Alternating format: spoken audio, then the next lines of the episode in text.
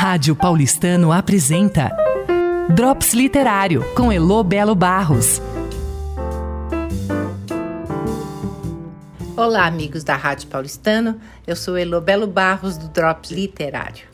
Aqui vem Eliana Miranzi para mais um podcast. Ela é professora de inglês e história da arte e vive logo ali, pertinho, pertinho, no Triângulo Mineiro, na cidade de Uberaba lugar de uma Minas com café coado, fatias de queijo branco e bolo de milho. Miranzi é assim, mansa e esconde um trabalho poderoso com mulheres em comunidades carentes. O projeto tem o propósito de restaurar a voz, a história e a dignidade delas, tudo ficou parado com a pandemia, mas logo mais essas tantas mulheres de zona rural e periféricas voltarão a fazer esse trabalho de movimentação. Numa roda de mulheres, cada uma conta a sua biografia e ali se expressam e são ouvidas. Por meio da palavra, da dança, música e dos trabalhos manuais, elas resgatam a força da simplicidade como objeto de conquista. Miranzi é assim, Miranzi, agora é com você. Quero sugerir para vocês uma escritora, Joan Didion, norte-americana, foi jornalista, escritora e roteirista, casada também com um escritor.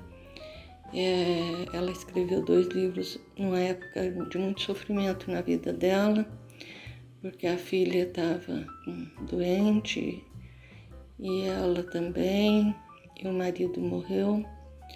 Depois de dois ou três anos, a filha morreu também. Ela era uma mulher muito forte, muito admirada nos Estados Unidos. Os livros que eu recomendo são O Ano do Pensamento Mágico e o outro a seguir, Noites Azuis, que em inglês seria Blue Nights, tem um duplo sentido aí. Ela fala do sofrimento, ela descreve todas as questões que ela passou, mas ela não, não transborda de sentimentalidade. Ela tem uma dosagem ímpar para falar da dor, para falar da, do sofrimento, para falar da perda.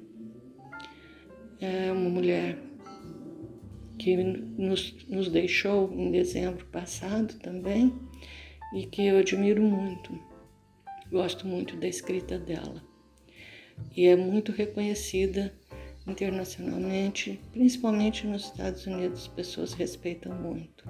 Joan Didion, O Ano do Pensamento Mágico e Noites Azuis. Boa sorte para vocês. Rádio Paulistano apresentou Drops Literário com Elo Belo Barros.